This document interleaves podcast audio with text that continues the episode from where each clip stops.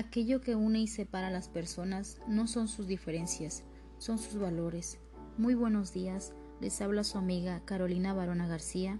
Actualmente curso el quinto cuatrimestre en la licenciatura en Ciencias de la Educación en la Universidad Vicente Guerrero. En la materia Formación en Valores Educativos a cargo de la maestra Rubicelia Brito Huerta, abordaré un tema muy importante acerca de los valores, en especial el valor de la empatía. ¿Qué son los valores? Los valores son principios que nos permiten orientar nuestro comportamiento en función de realizarnos como personas.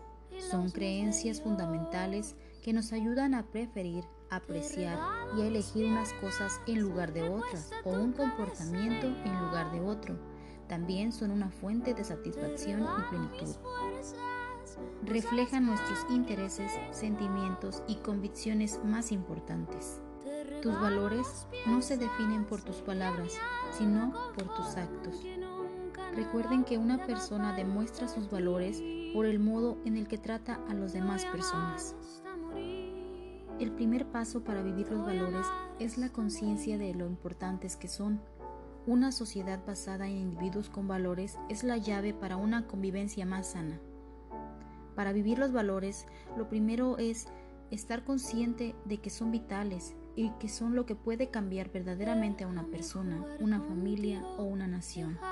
Los niños respiren y aprenden los valores en primer lugar en el ámbito familiar y posteriormente en la escuela. En ambos entornos, las figuras de apego, padres y profesores, son sus principales referentes y el espejo donde se miran todos los días. Si queremos que nuestros hijos crezcan con valores, nosotros hemos de ser los primeros en vivirlos, compartirlos con ellos.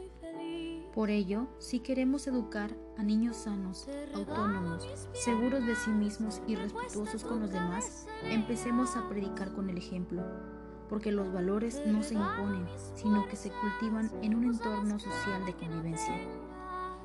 Un valor muy, muy positivo en la sociedad es la empatía. ¿Y qué es la empatía? Es la capacidad que posee una persona para ponerse o sentirse en el puesto del otro y entender y saber lo que otra persona siente, incluso en lo que pueda estar pensando. El significado de empatía describe entonces la habilidad de estar en los zapatos de otro.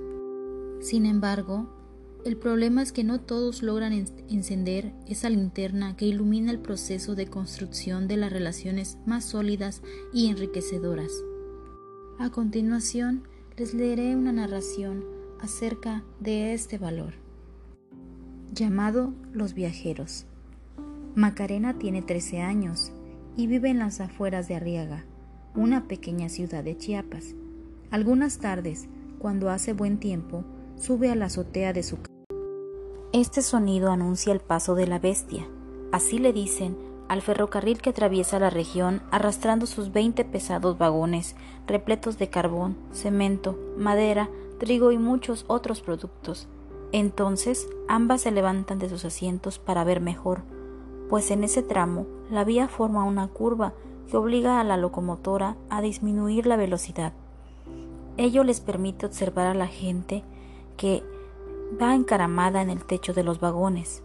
La bestia no es un tren de pasajeros, sino de carga, pero muchas personas viajan en él sin pagar, aunque sea peligroso. Son migrantes que vienen de distintos países de Centroamérica y que se dirigen al norte en busca de empleo. Casi todos son hombres, pero también hay mujeres y niños.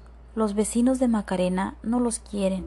Algunos dicen que son sucios e ignorantes, otros los acusan de ladrones sin tener pruebas, si en alguna granja desaparece una gallina, de inmediato culpan a los migrantes. Si alguien se gasta su dinero en aguardiente, inventa que en su casa un centroamericano le robó la cartera. No me gustan esas personas. Deberían quedarse en su tierra, le dijo Elisa a Macarena una tarde, mientras las dos contemplaban el tren. La máquina se había detenido, seguramente a causa de un desperfecto y los viajeros esperaban sentados a la sombra de los árboles. En ese momento, Macarena recordó lo que la señorita Domínguez les había dicho en la clase de formación cívica y ética. Imagínense que son ustedes los que viajan en la bestia, que tuvieron que dejar su casa y a su familia para irse a trabajar muy lejos, que no llevan dinero y que atraviesan un país extraño donde algunos los tratan mal. ¿Cómo se sentirían? Durante días, Macarena estuvo pensando esas palabras. En su imaginación se vio a sí misma sobre uno de los vagones de aquel tren sin saber lo que le esperaba más adelante. Entonces tomó una decisión. Bajó de la azotea con Elisa y fue a la cocina.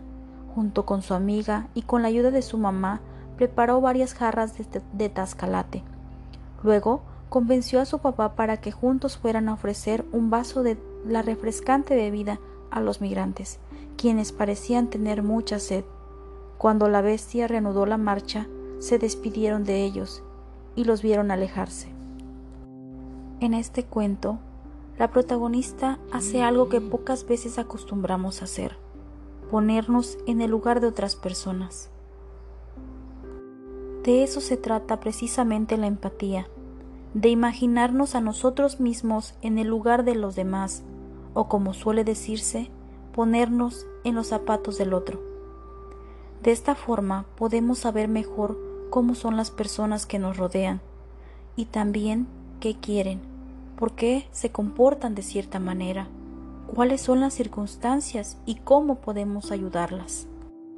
La empatía nos ayuda a romper con el muro que muchas veces construimos a nuestro alrededor y que nos impide ir al encuentro de los demás para tratar de entender no solo sus ideas, sino también sus sentimientos y aptitudes. Debemos platicar con las personas y escuchar sus argumentos antes de exponer los, nuestros. No debemos de juzgar de manera precipitada a quienes piensan diferente. Debemos imaginarnos cómo sería su vida si, si sufriéramos una discapacidad. Imaginémonos cómo sería nuestra vida diaria si no contáramos con el apoyo de la familia.